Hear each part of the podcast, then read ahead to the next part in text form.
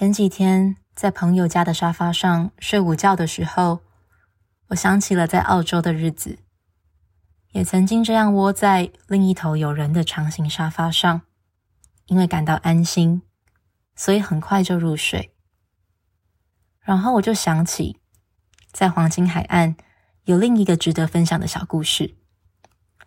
我们六个人共用三到四把钥匙，通常我都会是前三名起床出门的人。所以早上我都拥有钥匙。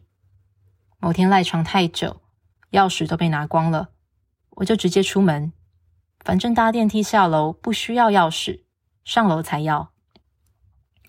准备回去的时候，我传讯息给刚到家的 Vivi，本来请他拿钥匙下楼接我，但后来因为我刚好尾随别户的人进了电梯，就改请他帮我从楼上按电梯，这样。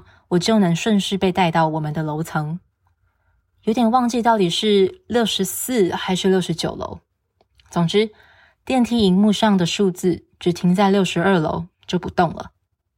自作聪明的我，索性出了电梯，打开逃生门，改走楼梯。往上爬到对的楼层后，我才惊觉逃生门只能从走廊往外打开，无法从楼梯间向内开。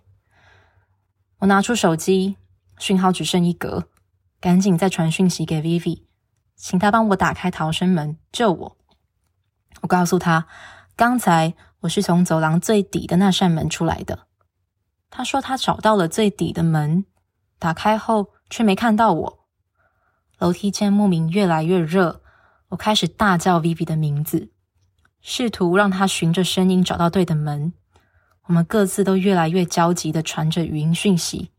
Vivi 试遍了走廊上所有的门，终于在打开最后一扇门的时候看到了我。我们同时大叫，然后冲向彼此，一边紧抱着对方，一边碎念着刚才经历的惊险。我告诉他，我原本其实已经做好要爬六十几楼回到一楼大厅的心理准备了，而他只是捧着刚被吓掉一半的心脏。无奈，但依然温柔地说：“下次有点耐心好吗？”